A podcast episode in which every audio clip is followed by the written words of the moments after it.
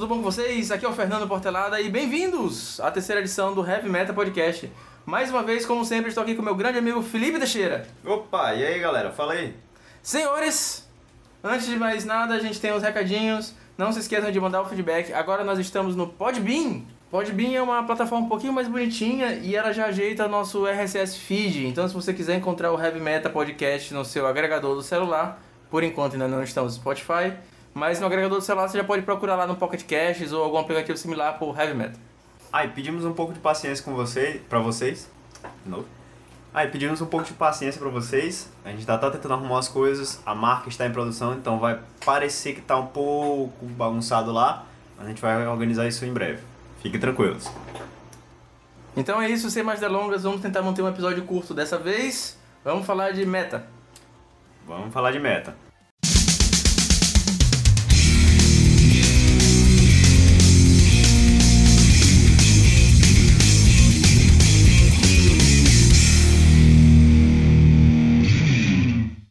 Falar de meta.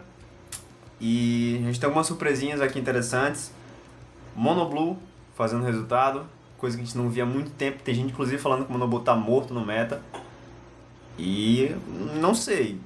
Pode ser que o Mezel seja um jogador excepcional de Monoblue, ou pode ser que o Monoblue esteja fazendo retorno. Vamos ver o que acontece aí no futuro, né?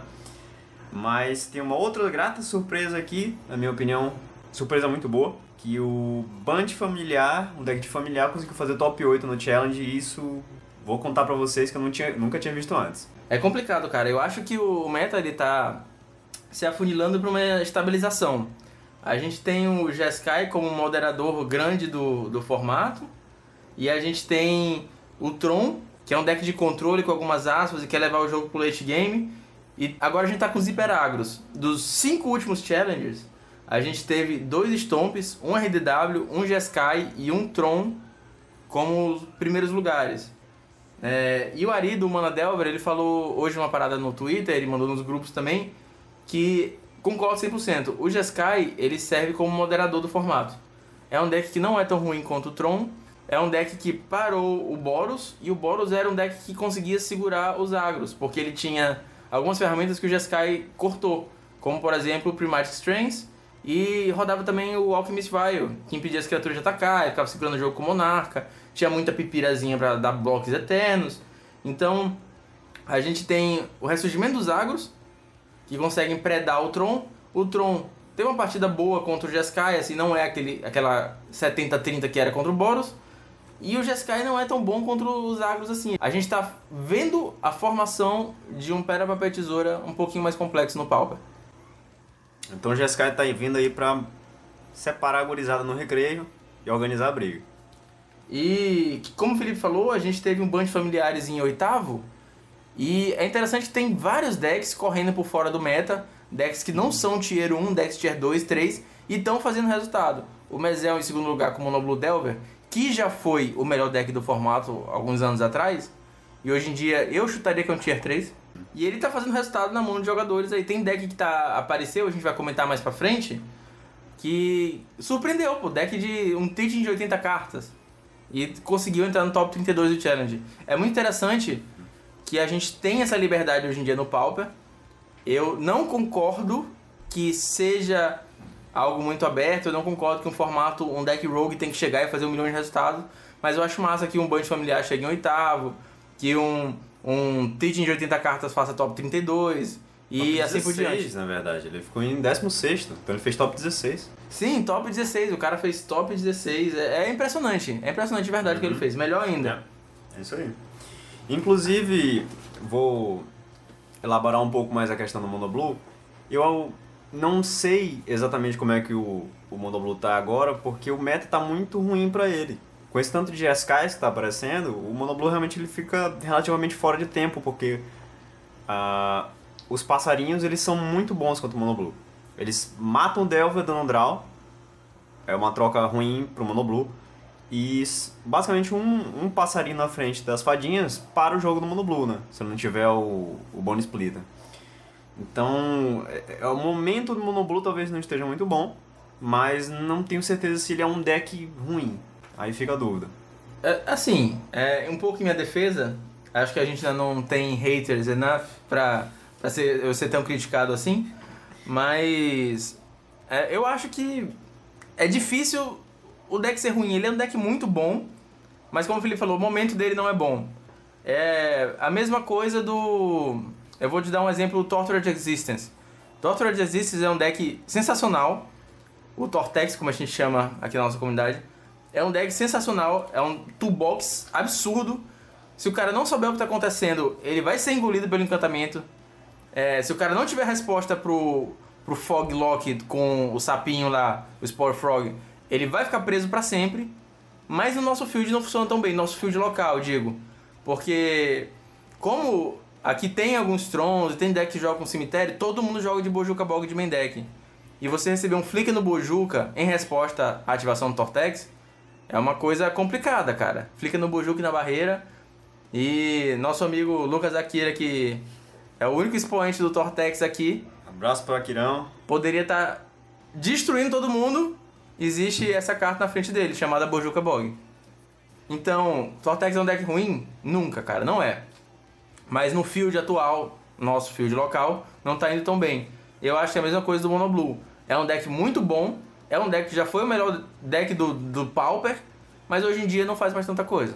E só antes pra gente, da gente partir para as listas, eu queria comentar uma coisa em relação aos Jeskai, que apesar de estar aparecendo com muita frequência dentro do meta, não estão fazendo tanto resultado assim quanto a gente imaginaria. Então o próprio deck ele não é tão opressor. Eu acredito que ele só está aparecendo muito.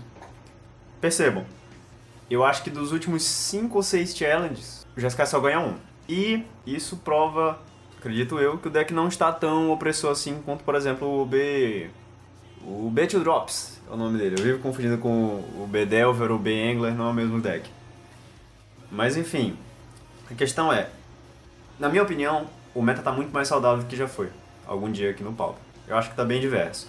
Eu concordo 100% com o Felipe é, com a opinião dele sobre o Jeskai. O Jeskai é um deck muito bom, ele é muito gostosinho de jogar, mas é um deck que te dá várias aberturas pra dar um comeback pra cima dele. Tanto que tem vários decks conseguindo fazê-lo. Então, a, a palavra que o pessoal costuma falar nos grupos é elegante, é um deck muito elegante, mas ele de forma alguma é um deck invencível, um deck opressor, é um deck de, por exemplo, Drake ou um, um, ou um Infect com Invigorar, assim, que vai te matar muito rápido. É, é um deck que te dá aberturas. É um deck de três cores no Pauper, cara. A gente não tem Shock Land, a gente não tem é, Check Land, a gente não tem Fat Lane. Fat Land, a gente não tem lands. Basicamente é isso, a gente tem Astrolada. Partir para as listas? Vamos partir pra lista.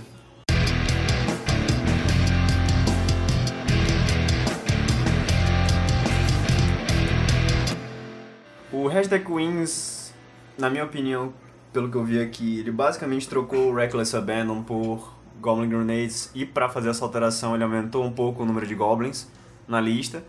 Mas fora isso, nada de muito novo, nada de, de novidade assim tão grande no, nessa lista. É uma lista padrão, relativamente. E só apontando que ela não tem Fire Blast. Então, não sei. Eu talvez rodasse alguns Fire Blasts pessoalmente, mas o cara foi, ficou em primeiro, ele deve sacar mais que eu. Eu tô vendo muita lista de Red Deck Win jogando com Chain Lightning e eu também, particularmente, prefiro Fire Blast. Eu acho que é, é um pouco mais explosivo. Ah, tá certo que o Chain Lightning vai em bicho, né? É uma remoçãozinha se você precisar tirar um blocker. Fire Blast também. Mas é uma, porra, é uma remoção de É, duas montanhas. montanhas, é. é. Caralho, tem que matar o pica das galáxias quando sacrificando duas montanhas. É, pois é, eu prefiro um deck um pouco all-in, é, citando um outro amigo nosso, Leandro Martins, Goblins não pensam, vai pra frente. É, eu queria comentar um pouquinho da lista do quarto lugar, que é Tron, deck do amor. Mas a gente vai fazer algumas mudanças no deck pra tentar lidar com o field e vai vendo que a galera aí de fora tá pensando mais ou menos as mesmas coisas. Ele tá jogando com um Cave of Temptation, que é o Filter Land de Modern Horizons. Por que, que ele tá jogando com esse um Cave of Temptation? Porque, meu amigo, destruição de artefatos a bitch. Você joga sem Filter Land e o cara te mete um gorila de primeiro turno, acabou, cara. Ele vai começar a destruir os astroládiozinhos e você não vai ter, vai dar shenanigans e você vai acabar ficando semana colorida real. Então jogar com um of Temptation lá pra pegar com Expedition Map, assim, estiver precisando dar uma filtrada de land, é interessante pra caralho. Outra coisa que a gente vê que mudou na lista dele, e eu anotei porque eu tô interessado em mudar na minha também, é que ele tá voltando com mais fogs. A galera tinha abdicado quase completamente dos fogs, e ele já voltou com um Stonehorn e dois Moments Peace. Ele cortou um Pulse of Murasa para jogar o segundo Moments Peace para dentro, sem mexer tanto na, na Shell, e tá jogando só com um Trinket Mage. Trinket Mage é massa, que ele busca o mapa e o Astrolábio, se você precisa de filtros, mas eu é uma carta assim que geralmente leva side out no, nas minhas matches. Às vezes você precisa de uma coisa um pouquinho mais eficiente do que um Trinket Mage que pode te ajudar. Então uma coisa para apontar aqui nas listas de Jeskai que apareceram no top 8 foi que aquele Jeskai que o Matônica rodou no último challenge que eu chamei de Jeskai Tron, ele tá rodando. Então tem muita gente que tá começando a utilizar as, as Spell Stutters e usando um Pulse of Murada de main deck. Coisa que a gente não tava vendo antes e tá virando meio que uma tendência agora. Dois dos decks do top 8 usam o Pulse of Murasa e as Spell Stutters de main deck.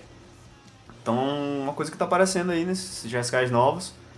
É, eu não cheguei realmente a jogar com deck, mas uma coisa que é boa nessas Spell Stutters para esse meta é justamente para fazer um counter é uma é meta cal, na verdade. São muitos drop 1 que estão aparecendo, como Astrolábios, Hawks, vários drops 1 dos agros. Preordem, enfim, a lista segue. Tem muito drop 1 no palco e a Superstuta ela é bem útil nessa questão. Eu queria também falar da lista do Team 5C, que eu gosto de pensar que é Team 5 Colors. Ele ficou em sexto jogando de Jeskai e é uma lista muito parecida com a que o Menguchi colocou hoje no Twitter. É uma lista bem diferente do que a gente está acostumado, porque ele não está jogando de Glint, está jogando de um Core Skyfish, dois Algor of Bolas. Então, é uma lista bem mais reativa que, sinceramente, eu acho que ela perde um pouquinho da, da edge que ela tem contra o Tron. Porque, além disso tudo, ela perdeu o que é, na minha opinião, a principal arma contra o Tron, que é o Seeker. Então, você não vai conseguir fazer um jogo rápido, você não tem contra spells e draws suficientes para dar, dar conta do Tron, então. Sinceramente, eu não sei o que, é que ele tá esperando fazer nessa match. Eu quero. Eu vou procurar uns vídeos, ver, ver o deck jogando. Principalmente porque eu tô jogando de Sky agora, quero entender essa, essa shell dele, essa build. Mas, assim, olhando só, só lista, só no papel, não parece tão interessante. Mais uma coisa que a gente pode apontar nas listas de top 8 de diferente é a questão do, do deck de auras que apareceu. Normalmente as listas de auras elas rodam com 17, 18 lanes, essa lista ela tá bem ousada, rodando só 15 lanes. Então é muito pouca land. Apesar de ter os quatro astrolábios, não sei como é que esse deck tá se virando com relação a isso. É pouca land para um deck que, que procura atingir 2, 3 lane drops. Não sei, é uma lista de fato complicadinha. É, eu prefiro a lista original do Carlos. Pois é, mas o cara conseguiu chegar no, no top 8, né? Fez sétimo lugar aparentemente com ele rodou. Às vezes o indivíduo tá só louco de droga. então teve Buntzinho em oitavo lugar aí, Felipe. O que, que você achou desse Bunt? Cara, eu adoro esse deck, cara. O deck de familiares é o. Facilmente o meu deck favorito do Pauper. É o deck que eu mais tenho simpatia. É essa palavra. Mas esse deck aqui ele tem uma diferença entre os outros. É que ele não roda Ghost Flicker. Ele tá rodando só Ephemerate para tirar valor e para combar aí sim ele vai ter os snaps. Ele está rodando com 6 é, seis bounce lands de main deck e basicamente é isso que faz ele rodar com, com o combo. A ideia dele é, pelo que eu entendi, jogar criaturas infinitamente combando com o Ghost Pharaoh Faithful, ganhando vida infinita, ou milar o oponente jogando com 6 Rose Denizen e milando o oponente alvo. A ideia do combo é mais ou menos essa. Então, muito feliz que o deck conseguiu fazer top 8. Não é um deck tier 1, é um deck. Tier Rogue. Tier Rogue. Então, feliz que o deck conseguiu fazer resultado. É sempre legal ver um underdog no top 8. O B-Teachings de 80 cartas no top 16 é um deck que não mata. Antigamente, eles inclusive usavam o Curse of the Bloodstone para tentar milar o cara, e dessa vez eles simplesmente desistiram. Falaram: foda-se, eu vou te milar com Devil's Cover Up. Eu vou dar um counter, vou devolver umas cartas aí, e você vai ficar com menos Grimório do que eu, porque eu tenho 80 cartas. É isso que o deck faz. Eu acho muito interessante, já pensei em montar ele. Não montei porque eu acho que é ruim mesmo. Agora a gente saindo do top 8, a gente tem algumas coisas interessantes para comentar aqui que eu anotei. A lista de elfos ela tá rodando com 11 mágicas. Então isso a gente não costuma ver tanto. O que a gente vi, tinha visto, na verdade, é que o pessoal tinha substituído os Distant Melodies por Wind Way. Esse aqui basicamente ele socou dentro e ficou com 11 sorcerers. Eu acho bem interessante essa lista. Tem muito draw. Se encaixar, o Elfos ele pode ir longe. Teve em 18º lugar um BW Pestilência cheio de bichos. BW Pestilência é um deck que eu acho massa. É, na minha opinião, é uma evolução natural do Mono Black. Ele tem as coisas que o Mono Black tem de bom, que são as várias remoções. E ele substitui o pacote Devoção, de Gary, Bruxinha, pela parte branca. Então você vai ter os bichos que vão te dar vida, você vai ter o Core Skyfisher, Traben Spectre. E nessa versão tô jogando até com Prismatic Strands, para tentar segurar os agros monocolores que estão vindo aí. E tá rolando Astrolabe também, porque nunca é demais ter uns drawzinhos extras. Então uma coisa interessante pra gente comentar dessa lista de, de aristocratas que apareceu aqui no top 8, ficou em 12 lugar, foi que ela não roda com Ivy Lane Denizen. Então, diferente do Project X, que é um outro deck de aristocratas que tá rodando por aí agora, ele não comba esse deck aqui que fez o, o top 16. Porque ele não tem Ivy Lane Denizen. Então, aquele combo infinito que eles têm de sacrificar o bicho e fazer ele voltar com marcador de mais mais um, os monstros com persiste, não existe aqui nessa lista. Se não comba, tá errado. Trazendo aqui informação, Rogerinho. Em 23 lugar, a gente teve o deck mais maluco desse top 32, na minha humilde opinião, que é um UR Goblins Tokens, que a galera já me falou que o nome é Watch Rights, Rights Watch. Basicamente ele roda com Keep Watch, que é para comprar carta, e o Rights of Initiation, que é para botar os Goblins com muito poder e poder fechar o jogo fácil. O deck roda 4 Delver of Secrets, ele tá rodando 4 Augur of Bolas, e aí tá rodando um milhão de cartas que colocam fichas de Goblins, uma carta chamada Keep Watch, que é uma instant de custo 3, 2, qualquer um azul, que você compra uma carta para cada criatura atacante, e uma carta chamada Ritos de Iniciação, que é uma instantânea custo 1 vermelho, descarta qualquer número de cartas da sua mão, e as criaturas que você controla ganham mais 1 a 0 até o final do turno para cada carta descartada dessa maneira. Um milhão de fichas, bate, o cara não declara bloco, você manda um keep watch, compra carta pra cacete, descarta carta pra cacete e mata o cara. Dá certo? Ele ficou em 23 lugar. Se vai subir mais? Duvido muito. Mas é interessante. Acabando a parte de lista, vamos falar de metal? Vamos falar de metal.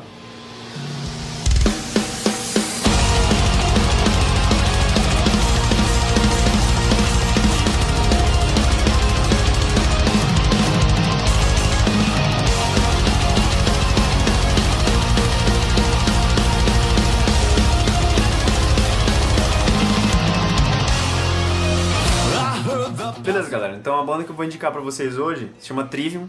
É uma banda de heavy metal americana. Com uma pegada melódica, mas com muito peso na guitarra e também na bateria. Se vocês gostam de um vocal gutural que usa muito bem os cleans também, ou seja, vocais limpos, acho que vocês vão gostar bastante de Trivium. E a banda, a música que eu vou indicar para vocês hoje se chama The Sin and Vocês estão ouvindo ela aí no fundo agora. E eu queria comentar em relação ao projeto gráfico que eles fizeram desse álbum e ficou incrível, cara. É... é algo muito diferente, que a gente não costuma ver no metal, justamente por isso ele se destaca, que é essa ilustração de traços finos. E eu queria comentar em relação às cores também, que é alguma coisa que a gente não costuma ver, principalmente em álbuns de metal, esse tipo de cor aqui. É, então fica aí meu comentário de designer, um pouco sobre a arte e a questão gráfica. Mas a, a banda é muito boa e recomendo que vocês dêem uma sacada nela. A banda tem meu joinha também. E o álbum The Scene and the Sentence, ele é muito diverso, cara. É um álbum que eu ouvi do começo ao fim várias vezes porque ele não tem a mesma pegada em todas as músicas. Então você consegue ouvir uma música um pouco mais pesada, uma música um pouco mais lenta, uma música puxando mais pra guitarra, um puxando mais pra linha do vocal. Então você consegue ter várias nuances dentro do mesmo álbum, da mesma banda, com várias pegadas diferentes. Recomendo também. É isso aí? Finalizamos hoje? Fechamos o podcast. Não esqueçam do feedback, comentem lá no Podbean, assinem o feed, recomendem para os amigos. E recomendo para os amigos. Compartilhem com a galera, a gente agradece muito. E é isto. Nos vemos no próximo episódio. Falou, galera. Até semana que vem. Valeu. Grande abraço.